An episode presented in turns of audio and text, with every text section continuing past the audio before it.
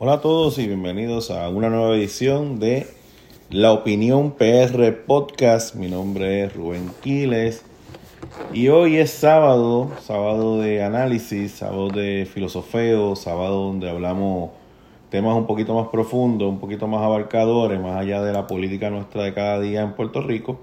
Pero siempre tenemos que tocar algo de la política nuestra de cada día y vamos a, y vamos a tocar por encimita lo que, lo que está pasando en Israel y, y Gaza, que es la eterna lucha entre los israelitas y yo creo que la gente de Gaza, no sé si eran los filisteos de los días bíblicos, yo creo que sí, porque están pegaditos al mar y territorio de los filisteos pues, estaban en esa área. Con cuestión de la primaria, pues eh, yo no sé, de verdad, esta gente no paran. Eh, la, la comisionada residente continúa tirando, tirando, tirando. No, no veo como que haya un deseo de ella de como que tener sus pausas. Eh, van a hacer unas largas, unas, unas largas, unas cortas navidades para el gobernador, no va a haber tiempo de descanso, porque en todo momento, este, en todo momento, pues, este, Ay, Cristo amado. En todo momento, ella continúa con la avanzada y con la, con la, y con la ofensiva hacia el gobernador. Entonces, pues el gobernador está respondiendo y cada vez responde más. Este sabía ya todo, todo el espectro político, le explicó a la comisionada, mire, señora, de verdad que tomar el dinero del fondo general, ese fondo de emergencia, ese fondo importante, eh, y tomarlo todo de cantazo y, pagar la deuda, pues no es lo mejor que podemos hacer. Eh, si ha logrado un acuerdo, estoy, estoy reaccionando ¿verdad? A, lo que se ha escuchado en la radio y todo lo demás. Si hay otra información adicional, pues la habrá, pero yo estoy reaccionando a esa información.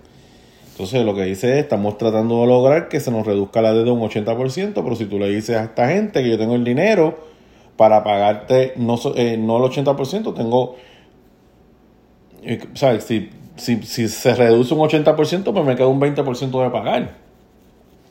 Pero si tú me dices a mí que tú tienes el 100%, pues sabes qué, yo me bajo de la negociación y yo quiero ahora el 100%. ¿Qué va a pasar cuando los bonistas hagan eso? Esos bonistas están leyendo prensa. ¿Qué va a pasar si entonces los bonistas van donde la Junta de Control Fiscal, van donde la jueza Suen y le dicen, yo escucho una persona que dijo que el pueblo de Puerto Rico tiene dinero guardado. Pues sabes qué? Yo quiero que se cumpla el trato como lo está diciendo la señora esta y no ese otro trato que me está reduciendo a mí un 80% de la deuda. Y entonces vamos a ver cuando, cuando eso pase, vamos a ver en qué, en, porque vuelvo y repito, esta señora lo que quiere es ganar elecciones. Ella no está pensando en el macro de todo esto. Ella lo que quiere es ganar elecciones, ¿sabes? Si tú me dices a mí, ¿sabes? Ella dice, no, es que el, eso no lo tiene que pagar el pueblo. Mira, y el pueblo lo pagó. El dinero que está acumulado, está acumulado en Hacienda es un dinero que tiene que ver con contribuciones que cuando yo estuve en Puerto Rico me sacaron y tú que estás en Puerto Rico te han sacado. El pueblo lo ha pagado. Lo que queremos hacer es que el pueblo no pague el 100% de esa deuda y paga el 20% de la deuda. Dime tú quién es más... o sea, es claro. Está claro el planteamiento. ¿Entiendes? Eh, analista del patio, ¿verdad? Y sobre todo un analista que, que la había defendido. Indirectamente, pero la había defendido. Le dijo, señora, ya, pare, deténgase. Es claramente ve, ve la situación y dice, no sé quién te está asesorando, pero lo que, lo que estás diciendo está mal. ¿Ok? Entonces ahí le dice, ah, ¿cómo este, ella sale con un argumento? Obviamente lo dice, lo dice por ejemplo, jugando pelotadura. Que son los que están con el pueblo. ¿Me entiendes? ¿Y cómo el gobernador va a evitar un aumento de la autoridad de energía eléctrica en, la, en, la, en el pago de la, de la factura? Esa es la lógica estúpida con la cual siempre se ha con la que se, con la, con la que se administró la Autoridad de Energía Eléctrica y la razón por la cual la energía eléctrica se fue, a, quiebra. Porque las cosas suben de valor. Las cosas no se quedan en el mismo valor de siempre. Y más, y más un producto que depende de, un, de, un, de una materia prima tan inestable como es el petróleo. Que cualquier estupidez que pase en medio... Bueno, la gasa, se están peleando ahora mismo. Ya tú sabes que vienen aumentos al petróleo. Porque cualquier problema que, ocurre en ese centro, allí donde está Israel, donde está ese, Medio Oriente, cualquier cosa que pase allí, significa un aumento en el precio del petróleo. Y eso viene por ahí de camino. Y cuando viene, en un momento importante, cuando todos los países occidentales se, están preparando para que el petróleo baje debido a que el consumo se reduce. Pues sabes qué, a lo mejor no van a haber este, disminuciones. Ya ahora, ya ahora, ya toda la gente que vende gasolina ya debe estar mirando el problema y debe estar subiendo la gasolina. Pues entonces, mira, vamos, vamos a trabajar fuera del, del, espectro politiquero y populista. ¿Entiendes? Otro analista, no voy a mencionar el nombre, ¿verdad? Porque me han dicho que, que menciono muchos otros analistas.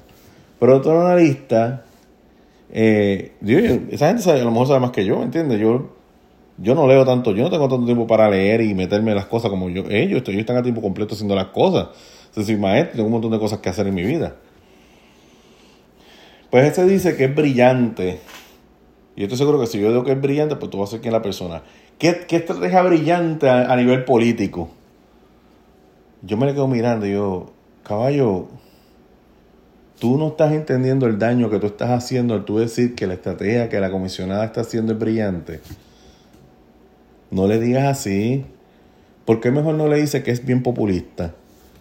¿Por qué no le dices mejor que, que politiquera? ¿Por qué no dices mejor que, que la tipa está tan, tan obsesionada con el poder que ella es capaz de venderle el alma al diablo con tal de ganar las elecciones? Porque claramente la estrategia que ella está elaborando es fatal. Eso es lo que, eso es lo que, debería, lo que se debería decir. Este tenemos que la casa de eh, eh, la casa de franja, o sea, los palestinos y los israelitas nuevamente pues se, ha eh, se ha manifestado una escalada en la, en la, violencia este, entre estos dos pueblos. es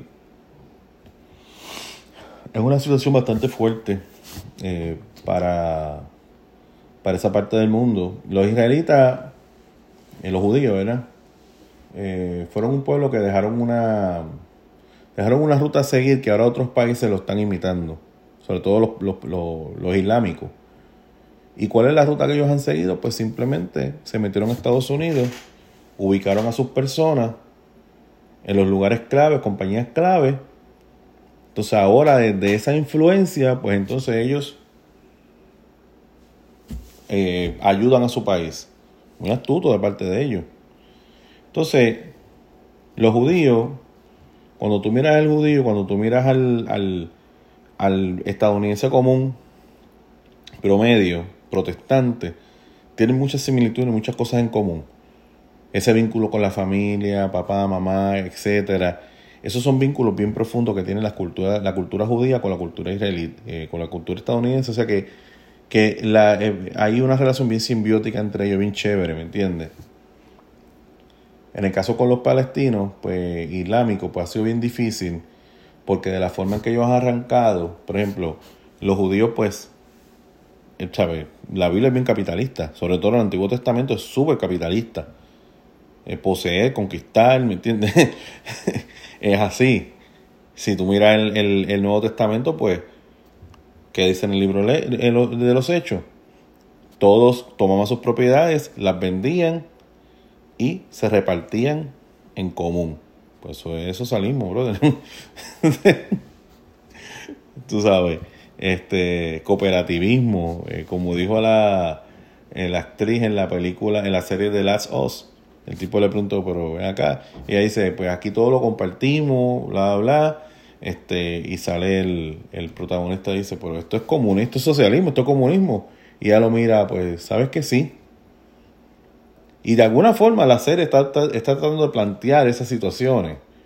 ¿Me entiendes? Porque lo, que plantean es la, cuestión de que, mira, esta gente trabaja en cooperativismo, sus comodidades son bonitas, están todas bien repartidas, etcétera, pero los que son medios, medios capitalistas, pues se pasan por ahí conquistando, robando, a, cuando el capitalismo no es eso. O sea, el capitalismo no es eso. Y a través del socialismo, pues nosotros hemos visto también que que han habido unos excesos. Si no, mírate, estudien la, la Unión Soviética, estudienla bien, no con el, estudienla bien y vean las cosas que se hacían en la Unión Soviética. Estudien lo que pasó en, en, Venezuela, en, en Petróleo Venezuela, cómo se sacó a, a los empleados competentes de las petroleras y se puso empleados que eran afines con el régimen. Estaban allí más por, por sus pensamientos políticos y no necesariamente porque supieran hacer bien su trabajo y ya vieron el resultado. O sea que realmente todo funciona, el AMB todo no puede funcionar.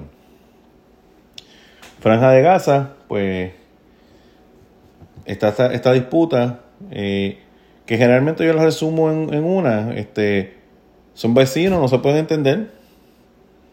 ¿Sabe? Los, los, palestinos quieren destruir a los israelitas, los israelitas quieren destruir a los, a los palestinos.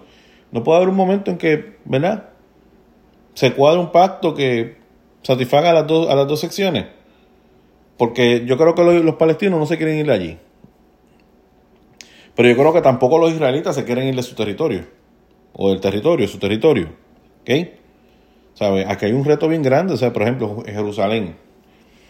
Jerusalén es el centro del mundo para muchas personas. Sí, es el centro del mundo. Allí Israel, perdón, Jerusalén es importante para los católicos. Porque por allí, pues, el Señor Jesucristo pues, caminó. Para los evangélicos protestantes como yo, Israel es importante. Yo nunca he ido. Pero hay gente que ha ido y que la pasa muy bien. ¿Entiendes? Para los judíos también Israel es importante. Entonces, la cosa es que Mahoma eh, peregrinó por toda esa área y uno de los puntos de peregrinación fue, ¿a qué no saben? Israel, Jerusalén. ¿Entiendes? Entonces, cuando tú vienes a ver un montón de religiones y culturas, pues ven a Jerusalén como el, el pináculo de las capitales mundiales, no sé. Entonces es un problema. Entonces, ¿qué pasa? Que esto no es como, por ejemplo, en Nueva York. Nueva York vive un montón de gente. Y tranquilo, normal. Pero ni los, ni los judíos quieren a los palestinos en, en Jerusalén, ni los palestinos quieren a, los, a los judíos en Jerusalén. Pues es una complicación porque imagínate. Mire, siéntese en hablar. Dejen de estar matándose como salvajes. Siéntese en hablar. Y es un acuerdo que satisfaga a las dos partes. ¿Me entiendes? Y muchas veces, pues en las negociaciones uno tiene que ser razonable. Razonable y razonable. ¿Ok? Este, nada, vamos a empezar con el tema. Hoy vamos a continuar con el interesante tema que es el BRICS. Este, hemos estudiado los diferentes países que componen ese acrónimo llamado el BRICS. Estudiamos a Brasil, estudiamos a Rusia, estudiamos a la India. Ayer, el, fin de semana pasado, pues hablamos de la China. Y hoy les toca el paso, hoy, hoy, le toca el turno a Sudáfrica. Eh, si, ah, si, evaluamos qué cosas en común tienen los países, eh, estos que pertenecen al BRICS, pues son grandes extensiones de, de, de, territorio son economías eh, en ascendentes, este, proceso de ascenso, eh, tienen grandes materias primas, grandes poblaciones, y hay una que nadie dice. Antiguamente fueron colonias de los países europeos. Entonces, por ahí puede estar el, el hecho de la eh, de la venganza, eh, tengo la palabra, de si me acuerdo ahorita, pero es una palabra que yo siempre utilizo y mí se me olvidó, se me olvidó ahora. Pero este, reivindicación, creo que reivindicación es lo que yo este, utilizo, la palabra que utilizo. Este, y es una forma en que estos países pues se están viendo a sí mismos para adentro están viendo que ellos tienen un recurso económico pues, que van en ascenso, están viendo que ellos tienen las materias primas que realmente los europeos necesitan y Occidente necesita para seguir con, para continuar con sus procesos económicos y están pensando más que nada no tanto en ellos ser economías del primer sector, sino a lo mejor convertirnos en economías del segundo sector y también del tercer sector. ¿Ok? Y, pues de esto. China, por ejemplo, pues necesita materias primas de otro lado para continuar con su proceso y con este y generar para generar su industria. Pero la India y otros países pues realmente no necesitan tanto tanto de ellos. Entonces, eh, pues en el caso de Brasil, pues fue colonia portuguesa por mucho tiempo. su independencia fue bien benévola, no, no hubo tanto problema. Eh, la India pues fue colonia de los británicos por mucho tiempo.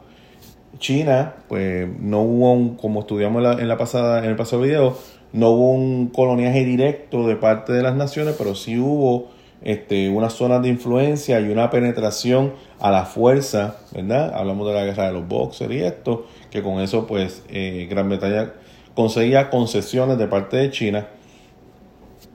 Y Rusia, pues, perdón, eh, Sudáfrica tiene un caso especial porque dos países pelearon y compartieron ese territorio. Primero, los portugueses fueron los primeros europeos que pisaron hasta lo que sabe, ¿verdad? Después, si, hubo un vikingo que llegó primero, pues no lo sé. pero, como pasó con Cristóbal Colón. Pero fueron los primeros europeos que llegaron hasta ese cabo, ¿verdad? O sea que a la mente de los, de los europeos fue eh, Rusia, eh, eh, África era de Egipto para arriba. ¿Entiendes?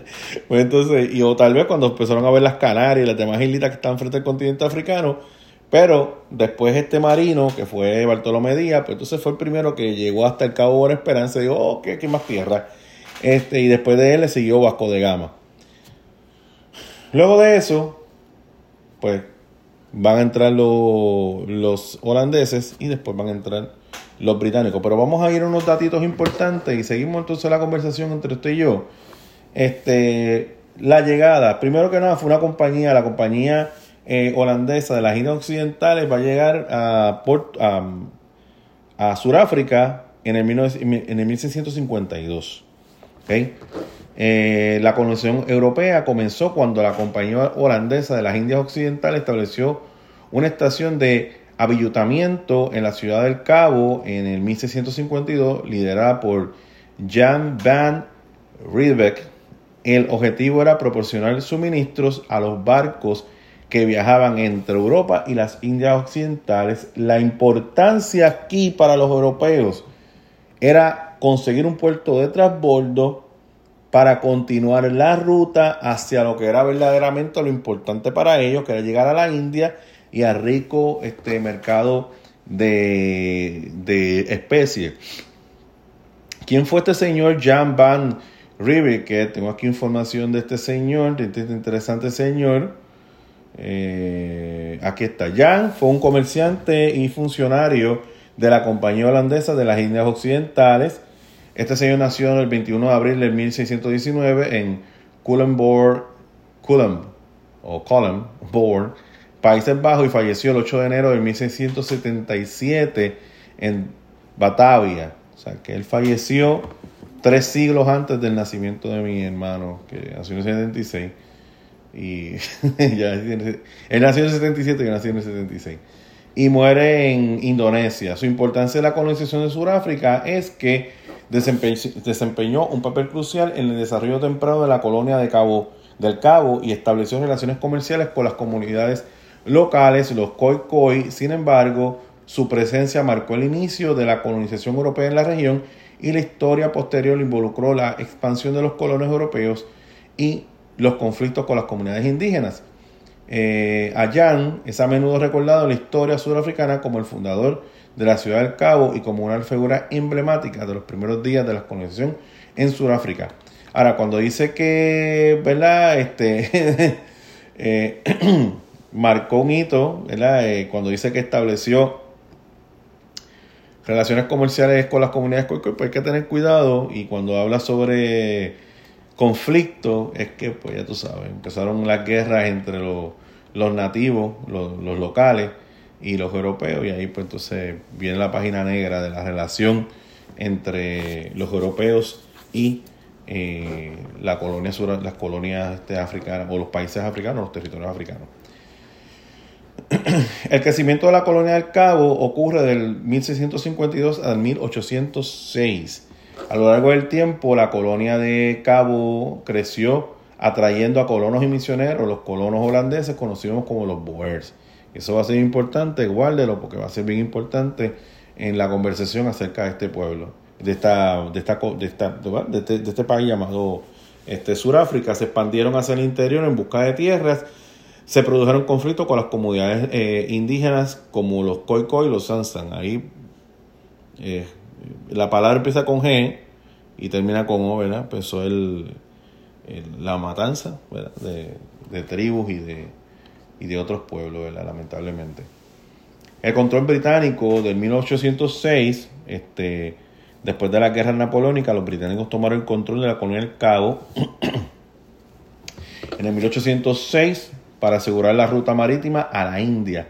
Este cambio de poder llevó a tensiones entre los colonos boers y los británicos, eh, lo que eventualmente resultó en la gran migración de los boers hacia el norte y este en el 1830 a 1850. Para buena pata o para mala pata, eh, entre el siglo XIX y siglo XX, finales del siglo XX, principio del siglo XIX, bueno, a finales del siglo XIX, se descubren importantes yacimientos de diamante y oro en Sudáfrica. Esto trajo a colonos y empresas, intensificando las tensiones entre británicos boers y las comunidades africanas locales. En el, en el siglo XIX y siglo XX, las tensiones eh, entre las etnias y, territorios llevaron a un conflicto como las guerras de Boers. Hubo dos guerras, dos periodos de 1800 de 1880 a 1881 y de 1899 a 1902 entre los Boers y los británicos después de la unión de las colonias surafricanas de 1910 se estableció un gobierno liderado por los descendientes de colonos británicos y Boers, o que no pudieron sacarlos a los dos. Hubo un acuerdo, entró el siglo XX, vamos a ver cómo nos entendemos, ta, y qué. ¿Qué va a pasar después? Pues va a pasar después algo que es la página oscura en la historia y en el coloniaje de la historia colonial de Sudáfrica comienza el régimen del apartheid. Este régimen eh, se suscita entre 1948 a 1994. También usted debe recordar que este, este mismo sistema de apartamiento, de separación, de segregación, lo va a utilizar Estados Unidos con la ley Jim, Jim Crow. E inmediatamente después de la abolición de la esclavitud, Estados Unidos, el legislador, el infame legislador Jim Crow, declaró juntos pero no iguales, así que ustedes van a estar en su esquina, nosotros vamos a estar en nuestra esquina, nosotros nos vamos a mezclar con ustedes, ustedes están en su, en su, en su posición, pero no creas que es como que te dejo en tu esquina para que tú eches para adelante, prosperes y, y desarrolles una economía que compita con la de nosotros, no. Eh, o sea, te dejo una esquina y no te voy a dar ningún tipo de recurso porque pues te me fuiste del lado.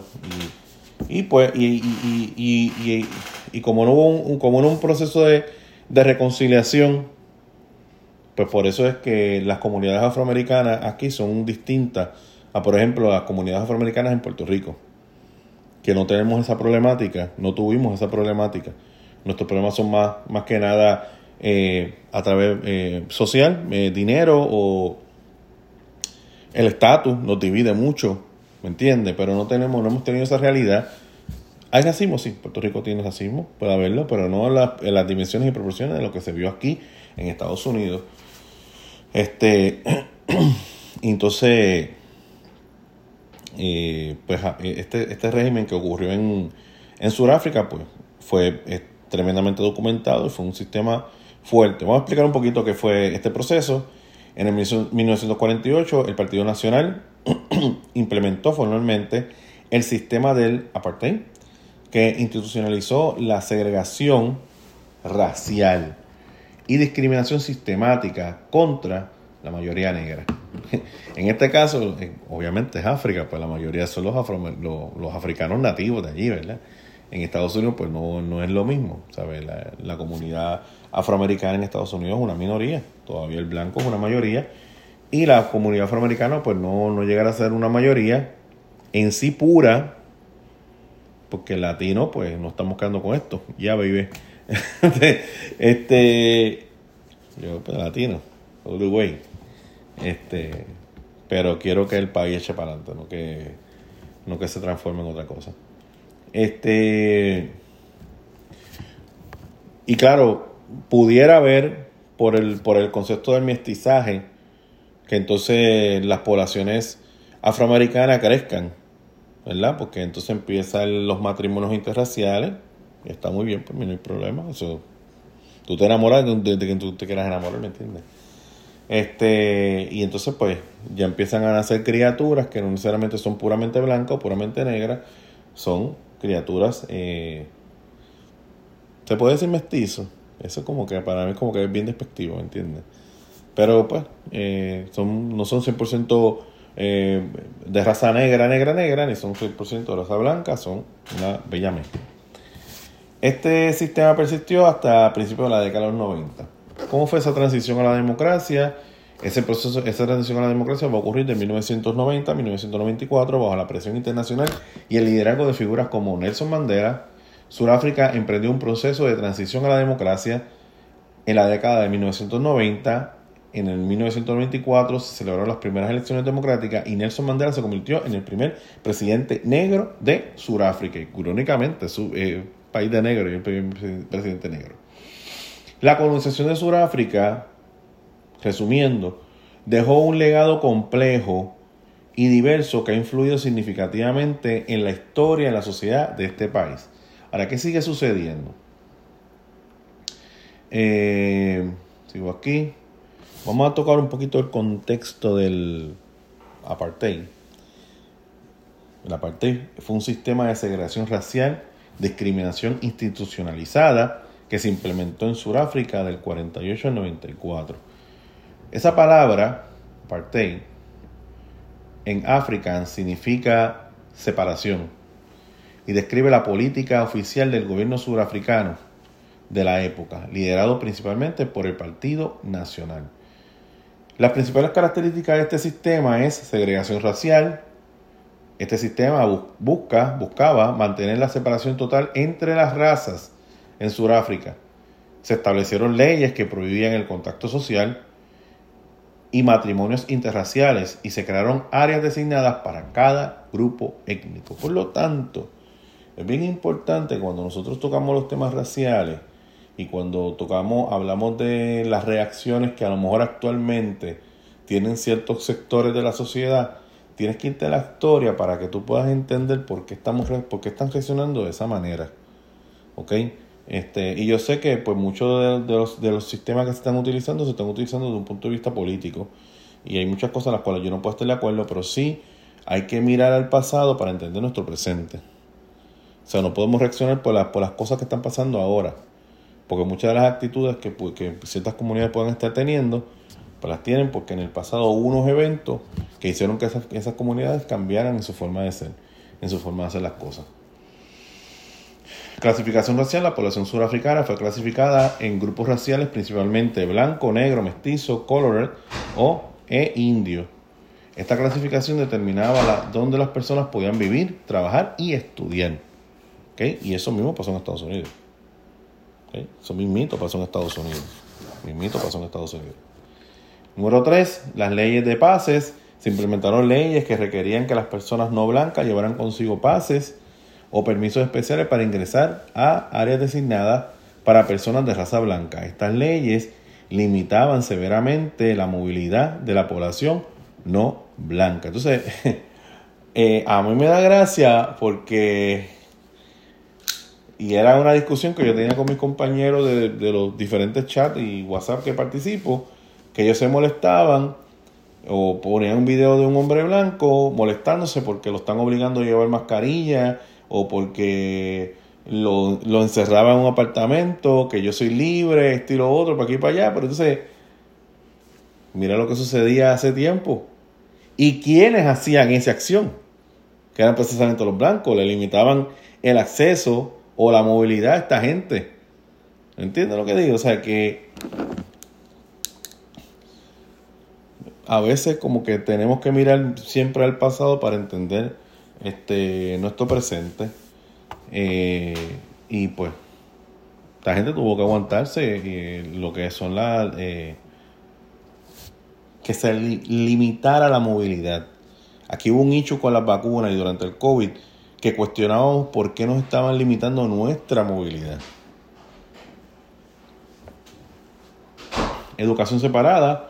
Se estableció la educación segregada con escuelas separadas para cada grupo socioracial la calidad de educación para personas no blancas era inferior a la comparación con la de los negros. Restricciones laborales, impusieron restricciones a la participación de personas no blancas en la economía.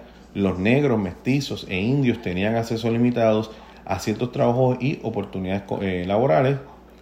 y hubo una violencia y represión, el régimen del apartheid eh, se mantuvo con altas medidas represivas, hubo detenciones arbitrarias, torturas, violencia contra aquellos que se oponían al sistema. Hubo unas organizaciones políticas que se van a crear durante ese momento, que es el Congreso Nacional Africano, fueron, fueron prohibidas, eh, fueron prohibidas, ok. El apartheid generó fuertes críticas a nivel nacional e internacional y a medida que aumentó la resistencia interna y la presión internacional se iniciaron negociaciones para ponerle fin a este régimen. En el 1990 el presidente surafricano Frederick Willem, eh, Willem eh, de Klerk anunció la suspensión de varias leyes del régimen y en el 1994 Mandela fue elegido eh, como el presidente negro de Sudáfrica, el primer presidente negro de Sudáfrica, marcando el fin oficial a este sistema y a este ecosistema el inicio de una nueva, de, una nueva era democrática y el inicio de una nueva era democrática en el país. Esto es lo que dice la historia, esto es lo que dicen los libros, esto es lo que dice ¿verdad? Eh, los sites especializados.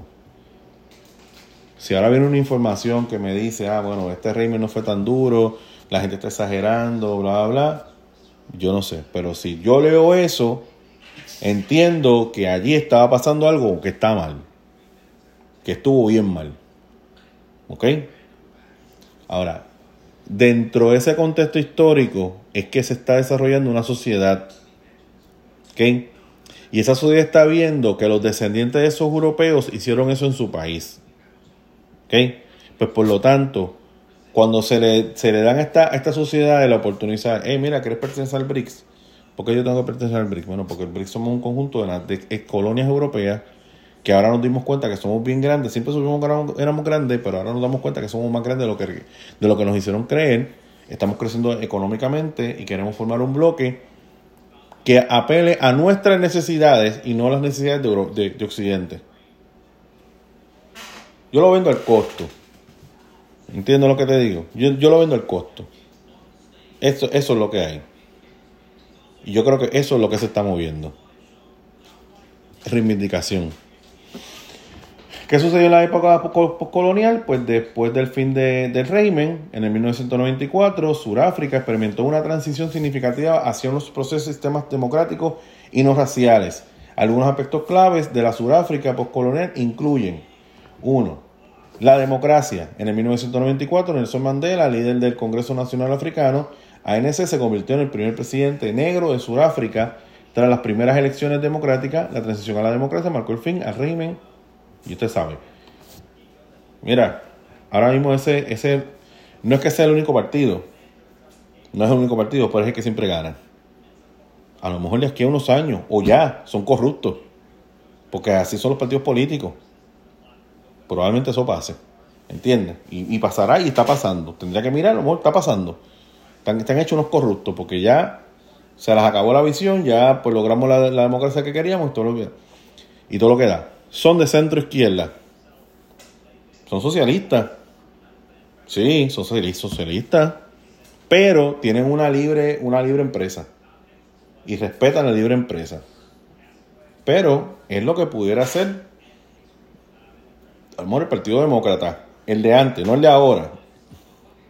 Porque el de ahora son un chorro radicales que controlan ese partido. Pero el de antes podían ser centro izquierda, patrocinaban la, la de esto, la, la empresa privada, pero empresa privada, vamos a dame algo de lo tuyo para poder distribuirlo. Que es la distribución. La derecha tiene su extremo. Estaba, estaba viendo una ciudad interesante, pueblito. Fue el pueblito, el primer pueblo que declaró su independencia a los británicos. Eso está en New Hampshire. Que ellos dijeron, vamos a aplicar al dedillo, como hizo Lenin, dijo, voy a aplicar todo lo que dijo Marx. Pues yo voy a aplicar todo lo que dijo Hayek y todos esos filósofos del liberalismo y no sé qué rayo. No vamos a cobrar impuestos, que cada cual haga lo que tenga que hacer con su casa. Sistema público de enseñanza, no hay que poner eso. Que los papás enseñen a sus hijos en su casa. Y a lo mejor por los primeros años pues la cosa estuvo bien. Pero en la medida que empiezan a llegar unas crisis, pues nos dimos cuenta que cuando llegaron las crisis, ¿cómo nos ayudamos? ¿Qué hacemos ahora? Porque cada cual resuelva. Mira, nos estamos recogiendo la basura y los osos, este, ¿sabes? Estos, los osos nos están invadiendo. ¿Y cómo los espantamos? Pues si no hay policía para hacer nada. Entonces cuando, cuando se, cuando este, elementos del bajo mundo y de verdad del crimen se dieron cuenta que la policía de ese pueblo era una porquería, pues empezaron a llegar. Entonces todo el mundo tiene el pensamiento y la idea de que, ah, pues no, pues si cada cual tiene pistola y esto y lo otro, no se le hizo difícil. ¿Me entiendes? Por eso yo creo que, yo creo que siempre tiene que haber un centro. ¿Ok?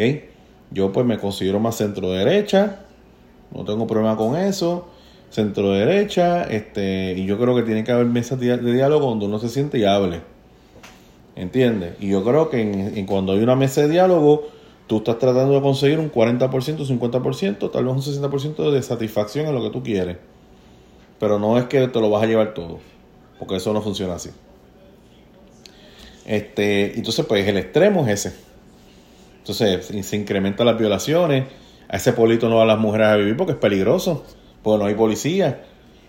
Entonces hay un montón de un chorro, un regrete de hombres, pero no hay mujeres casi. Y están esos tipos matándose. no, hay mujeres.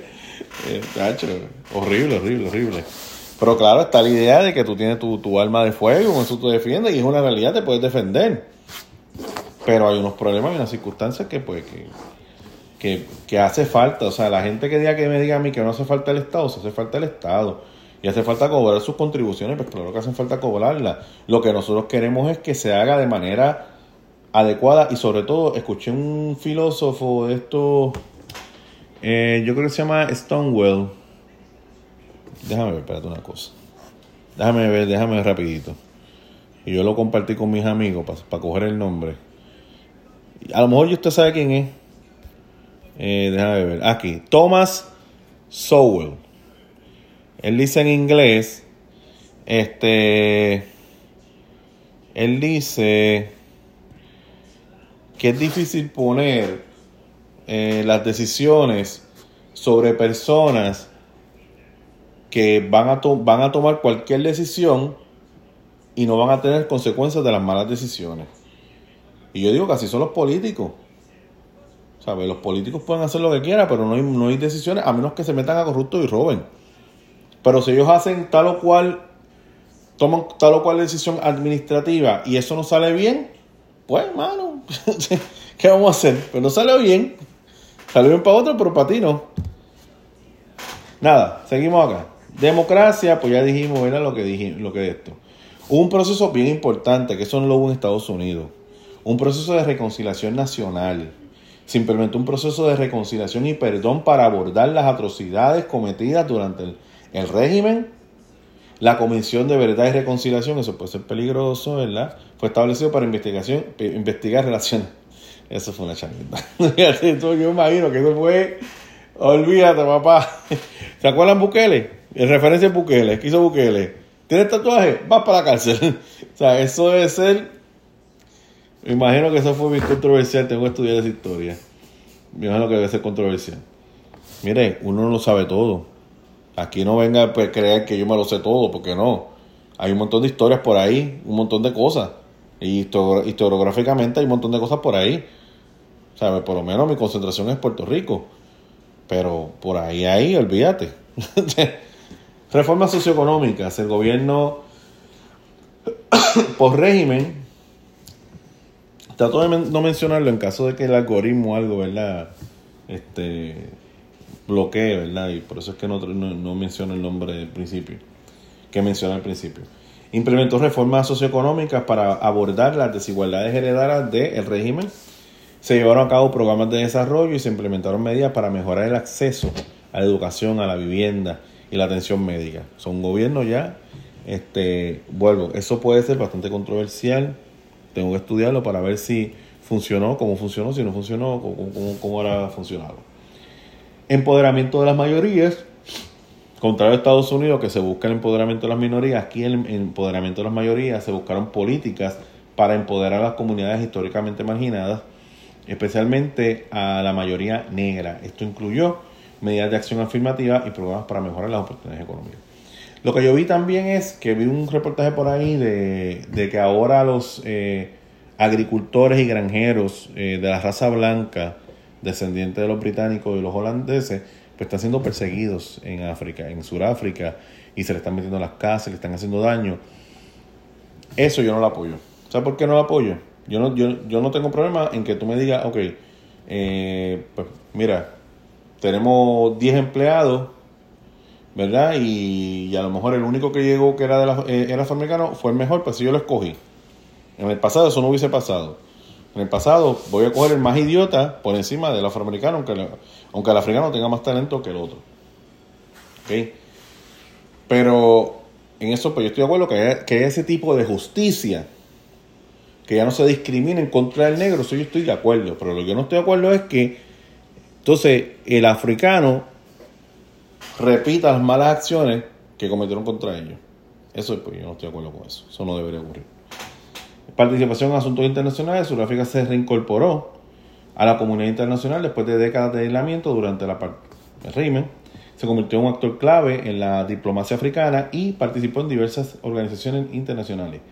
¿Qué desafíos persistentes tiene Sudáfrica? Pues, aunque se lograron eh, avances significativos, Sudáfrica sigue enfrentando desafíos persistentes, la desigualdad económica, el desempleo, problemas relacionados con la tierra, etc. Y eh, continuar bregando con el desarrollo post-régimen. Y antes de continuar, recuérdate que me puedes seguir en las redes. Estoy a través de Twitter, X, eh, 2390, Ralph Quinn. También recuérdate que me puedes encontrar en, en Facebook a través de la opinión PR. Y este podcast lo encuentras en YouTube, en el canal de YouTube. Eh, eh, la Opinión PR y lo pueden encontrar en Apple Podcast y en Spotify. Continuamos. Eh, hubo un cambio en la política. Desde el 94 Sudáfrica ha experimentado cambios políticos con sucesivos gobiernos liderados por el ANC. O sea, se han convertido en el, gobierno dominante. Mira, a lo mejor en un año ese va a ser el partido más corrupto de Sudáfrica. Y la gente pues lo va a querer cambiar. Pero por ahora, pues los africanos dijeron, estos fueron los que nos ayudaron en el momento que nosotros necesitábamos. Sin embargo, también han habido desafíos y críticas en torno a cuestiones como la corrupción. Ah, mira, ahí estaba. Corrupción, se me olvidó ese punto. Y la eficacia del gobierno. En resumen, la Sudáfrica postcolonial ha estado marcada por la transición a la democracia, esfuerzos para abordar las desigualdades históricas y la búsqueda de un país unificado y equitativo. Aunque han habido logros notables, persisten desafíos que requieren, eh, que requieren, ¿ok? Y entonces, un poquito de trasfondo, el Congreso Nacional este, Africano es un partido político surafricano que se desempeñó eh, fundamentalmente en la lucha contra el régimen y posterior a algunos puntos clave, fue fundado en el 1912, eh, en el 1912 pues no tenían resonancia, ¿verdad? Pero se estaba, era el comienzo para luchar por algo, este, luchó contra el régimen eh, durante la durante la, década de 1940, este, este partido tomó una, postura más activa y de resistencia. Sus eh, líderes icónicos fueron Nelson Mandela, Oliver Tambu y Walter Sisulu.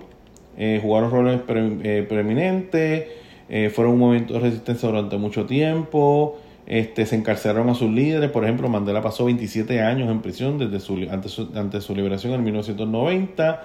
Este, y también estuvo envuelto en, en las negociaciones y transición y etcétera. Se dice muchas cosas y fue parte de la de, esto. Este, su evolución política a lo largo de los años, el ANC ha experimentado cambios en su enfoque político ya enfrentado desafíos internos y por ahí para abajo sigue diciendo todo lo que todo lo que este de esto y el ANC pues sigue siendo la fuerza dominante importante en Sudáfrica como lo fue un momento por ejemplo el Partido Popular Democrático ¿verdad? desde el 38 hasta los otros días pues el, Partido Popular Democrático no aporta una fuerza dominante. Ya en el 68, 68, 69, pues el Partido Nuevo Progresista, le, Ferrer le gana una elección al Partido Popular y de ahí en adelante comienza lo que se llamó la alternancia de poder. Pues lo mismo pasa con el ANC. ¿Sabe? El, yo valoro la democracia. O sea, la democracia es buena porque si tú ves a alguien que es flojo, pues tú lo cambias. Pero muchas veces hay proyectos, y sobre todo los países, donde los proyectos requieren más de cuatro años, requieren ocho, requieren diez. cuando está en este tipo de experiencia donde el país gobernado por un, por un partido que lleva una misma visión, pues a veces muchos proyectos se dan y, funciona, funciona muy bien. No 100%, gente, porque mira, esto es satisfacción. Siempre yo lo he dicho. Si un partido te da una, satisfacción de un 40%, cámbialo para el infierno. Pero si el partido te mantiene un 80, 70, 80, 90% de satisfacción, papi, eso es filete, mi hermano. filete. ¿Ok? Eh, sigo adelante. Algunos aspectos importantes. Vamos a brincar para la economía porque ya se me está acabando el tiempito de, la aplicación y quiero mantenerme ahí. Este, diversificación sectorial. La economía surafricana es diversificada y abarca varios sectores como la minoría, la agricultura, la manufactura, los servicios, la etcétera. ¿Okay? Trabaja en el oro, que fue encontrado por los europeos, y el platino y otros minerales. En cuanto a la minería, Sudáfrica es conocida por su rica base de recursos minerales. Pero el sector, ya entiende porque ya entiende, ¿verdad? Ya me va siguiendo. Pero el sector minero ha enfrentado desafíos como la disminución de la producción de oro y la presión ambiental. La diversificación de la economía es una prioridad para reducir la dependencia en la minería. Y aunque tiene una, una diversificación social que se está buscando trabajar, la minoría es el asunto importante. Hablamos de agricultura, también desempeña un papel importante que producen eh, eh, produce cereales, frutas, vino y carne. Sin embargo, el sector agrícola también enfrenta desafíos como la gestión del agua y la redistribución de las tierras. Eso es un problemita grande. Manufactura, la industria manufactura ha crecido y Sudáfrica produce una variedad de bienes desde automóviles hasta productos químicos. Este sector es crucial para la diversificación de la economía y la creación de empleo han sido bastante listos, en vez de mantenerme solamente en un sector de la minoría, voy a abrirme a más sectores, ¿verdad? A nivel, este, a nivel eh, nacional y mundial. Eh, sector de los servicios, los servicios representan una parte significativa de la economía, eh, con sectores como finanzas, tecnología de la información, turismo, etcétera. ¿Qué más tiene de esto? Tiene un problema de desigualdad económica, con todos los socialistas que son, hay problemas de desigualdad económica, la distribución desigual de la riqueza y las oportunidades es un tema importante en la, agenda económica y social. Me, tienen que explicar qué es eso de distribución. ¿Me entiendes? ¿Qué es distribución? O sea, yo creo que tú tienes que, primero que entrenar tu sociedad. Tú tienes que tener una sociedad altamente entrenada para que para que en vez de darle el pescado, tenga la caña de pescar. Eso de distribución, hay que tener cuidado porque a veces se distribuye y lo que hacen los políticos se lo meten al bolsillo. Y por eso que muchos empresarios dicen, pues ¿para qué voy a estar dando si... ¿Tú, tú, imaginas, tú te imaginas en Puerto Rico por ahí hablando de socialismo y hablando de que, de que los ricos no están pagando, entonces tú tienes a cuatro o cinco corruptos robándose el dinero. Y para eso, para, eso me sacan las contribuciones para que se las robe. Hay una alta tasa de desempleo en Sudáfrica, algo que se tiene que bregar, pero el BRICS puede ser una alternativa. Eh, hay también un tema de políticas de empoderamiento para abordar las desigualdades históricas. Sudáfrica ha implementado políticas de empoderamiento económico que buscan mejorar el acceso de la población negra a oportunidades económicas y empresariales. Relaciones comerciales internacionales. Eh, Sudáfrica tiene relaciones internacionales significativas a nivel internacional y, como dije, es miembro del BRICS importante. Participa en acuerdos comerciales y es un actor importante de la economía africana. Eh, política fiscal y monetaria. Las políticas eh, fiscales y monetarias son instrumentos clave para gestionar la economía surafricana. El Banco de Reserva de Sudáfrica desempeña un papel central en la formulación de las políticas monetarias eh, mientras que el gobierno gestiona las políticas fiscales, Estos aspectos reflejan, en resumen, la complejidad de la economía surafricana, con sus desafíos, que aprendimos que tiene un problema con los desempleo, la desigualdad económica, etc. Eh, la minería, no podemos enfocarnos solamente en la minería, por lo tanto tenemos que buscar la diversificación. Inclusive tenemos que bregar con la cuestión de los terrenos, que, que son pequeños, se nos están quedando cortos, y con la contaminación, ¿verdad? Por producto de la minería. El país está, trabajando continuamente para abordar las desigualdades y fomentar la diversificación. Ahora, Suráfrica es miembro del BRICS. Y eso, pues, este es el momento máximo, ¿verdad? Es un grupo, como dijimos, de cinco economías en ascenso, que incluye Brasil, Rusia, China, Suráfrica. Eh, Suráfrica específicamente se unió en el 2010. El original BRICS era sin la S, era solamente BRIC. Tengo que añadir Rusia, yo no sé qué hace ahí. Porque Rusia es un país imperialista. Y que no ha, ¿sabes? Rusia no ha tenido la invasión de otro país, ni ha sido colonia de nadie. No. Ni de ningún europeo. Porque Alemania quiso, Alemania y Francia quiso, quisieron invadirlo y no pudieron. Así que yo no sé por qué ellos están metidos ahí. El BRICS se formó con, el BRICS se formó con el propósito de aumentar la cooperación entre las economías emergentes y abordar cuestiones globales como forma de instituciones eh, financieras internacionales, desarrollo sostenible, danza y eso yo, lo he explicado antes. Eh, la inclusión de Sudáfrica en el BRICS refleja su importancia como una economía emergente en el continente africano. Hicieron una Olimpiada, ¿verdad? Creo que hicieron un Mundial también. Y su contribución en el diálogo sobre las cuestiones globales. La cooperación dentro del BRICS tiene el objetivo de fortalecer las posiciones colectivas de estos países en el escenario internacional. Suráfrica, si hablamos de aportación, aparte de varios elementos significativos al grupo del BRICS, y yo creo que con esto ya acabamos. Sí, con esto vamos a acabar ya. Primero, eh, ¿qué le da el Suráfrica al BRICS? O sea, el BRICS le da a Suráfrica un posicionamiento mundial, un reconocimiento mundial como economía emergente, eh, le da acceso a su banco, que ya hicieron un banco allí, ¿verdad? Para que los países puedan pedir prestado, este, ser parte de las decisiones de un, de un grupo grande de países, ¿me entiendes? ¿Sabe? Obviamente es algo poderosa. Ahora, ¿qué le da el BRICS a este grupo? Recursos mineros. Sudáfrica es rica en recursos mineros, siendo un, importante productor de oro, platino y otros minerales.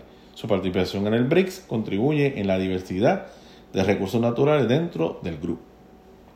Economía diversificada, aunque Sudáfrica ha tenido históricamente una economía basada en la minería, también cuenta con un sector agrícola significativo y una, creciente industria manufacturera y de servicios. Su diversificación económica aporta perspectivas únicas en el BRICS. ¿Qué más? conexiones con África. Eso es bien importante. China no sale de África, ni Rusia no sale de África. ¿Sabes? Hay que viene el peligro que me dicen, ¿verdad? O sea, está el planteamiento de que, ¿verdad? Que, que África quiere ser ahora la gran, el, próximo gran continente, pero ¿Entiendes? Tienes a los rusos y a los chinos ahí haciendo negocio con cuantos países africanos hay. Porque hay mucha materia prima en África. Este, Sudáfrica, es eh, al ser un país africano, aporta una perspectiva clave sobre los desafíos y oportunidades del continente africano. Esto es relevante para las discusiones dentro del BRICS, ya que el grupo busca abordar temas relacionados con el desarrollo sostenible y la cooperación económica en un contexto global. Habilidades diplomáticas. Sudáfrica ha demostrado habilidades diplomáticas y de liderazgo en el ámbito internacional.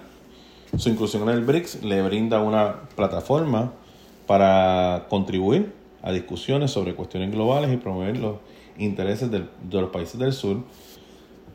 Algo más, eh, participación en acuerdos comerciales. Sudáfrica ha estado activa en la promoción de acuerdos comerciales y desarrollo en África, en colaboración con otros miembros del BRICS. Contribuye a la agenda del grupo en áreas como el comercio internacional, la inversión y el desarrollo sostenible. También hay algo de desarrollo tecnológico. El país ha demostrado avance en el sector tecnológico de información. Su experiencia en este campo puede ser beneficiosa para la cooperación, investigación y el desarrollo entre los miembros. Participación en instituciones internacionales. Sudáfrica, como miembro del BRICS, tiene la oportunidad de desempeñar un papel activo en la reforma de instituciones financieras eh, internacionales como el Fondo Monetario Internacional, el FMI y el Banco Mundial. En resumen, resumen, Sudáfrica aporta una perspectiva única como país africano, su diversidad económica y su capacidad para abordar cuestiones específicas del continente, su participación en el BRICS contribuye al grupo a promover la cooperación en temas económicos y políticos a niveles globales. O sea que hay de todo, está la minería, está la agricultura, pero también está lo que, lo que, lo que necesita Brasil, eh, lo que necesita este Sudáfrica, que es dame la oportunidad para yo desempeñarme internacionalmente y que el mundo me vea. Y ahí está una Olimpiada, ahí está un Mundial, y ahí está Shakira con su guacahuaca y no sé cuántas cosas más. ¿Ok? Eh, ¿Quién ganó ese Mundial? Ese Mundial lo ganó precisamente 2010 Mira, 2010 yo entré al BRICS y 2010 pues este, pasa el mundial. Ese mundial lo ganó España, ¿verdad? La primera vez que España ganó un mundial. Creo que fue eso. Sí, sí, fue España. No me acuerdo. No soy muy fanático del soccer. Disculpen.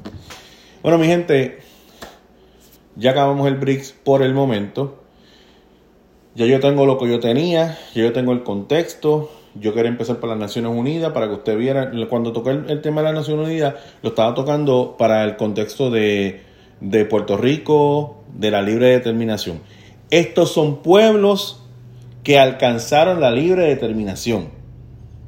China tuvo que buscar su libre determinación y Mao dijo, aquí vamos a ser comunistas. Ok, tú vas a ser comunista, chévere. La India dijo, ok, nosotros eh, nos vamos independientes, gorillo, papá, pa, británico, gracias por todo, pero gracias por nada. Pum, vuelve a tu país, ok, y aquí pues vamos a seguir con un híbrido de, nuestras tradiciones, pero vamos a traer democracia y vamos a buscar cositas de que cositas de aquí, de aquí, vamos a desarrollar nuestras poblaciones y somos capitalistas. Yo creo que los, hindúes son bastante capitalistas. Este eh, Portugal, Brasil, pues nuevo. Libre de determinación, bueno, Portugal, ¿verdad? Ustedes son súper cool, me caen bien, me encanta cómo son ustedes, pero de aquí para adelante nosotros seguimos solos. Y ahí, por pues, los portugueses, yo creo que está bien. No vamos a formar una guerra por esto. Ustedes sigan, con tal de que sigamos siendo amigos, sigamos cooperando. Fantástico. Fantástico, Coloso. Fantástico este país, Portugal. Y, y en el caso de. En el caso de Sudáfrica fue un poquito más difícil la cosa. Anyway, ahora, pues yo seguiré con otros temas. Pero siempre que haya algo del BRICS, pues yo lo voy a tocar. ¿Ok? Siempre que haya el brief, pues yo, mira, salió esta noticia, salió esta noticia que es bien interesante, la discuto con ustedes, ¿verdad? Este, y básicamente llévese eso. Países grandes, países con grandes poblaciones, países en vías de desarrollo, pero super, en súper, súper desarrollo. En el caso de China, pues se, está convirtiendo en la segunda competencia económica del mundo y puede que ya mismo sea la primera. Y fueron colonias europeas. ¿Ok? Y tenemos a Rusia representado allí, que no se casa allí. Rusia no debería estar allí porque Rusia fue tremendamente imperialista. Nadie ha podido conquistar a, Rusia, ni siquiera Estados Unidos. Estados Unidos le ganó una guerra, pero no lo conquistó. Los rusos siguen siendo libres y cerreros. Bueno, muchas gracias por haberme entendido. Recuerda seguirme en las redes. Recuerda si te gustó este video, por favor, dale like, suscríbete, toca la campanita y nos vemos en el próximo video. Bye.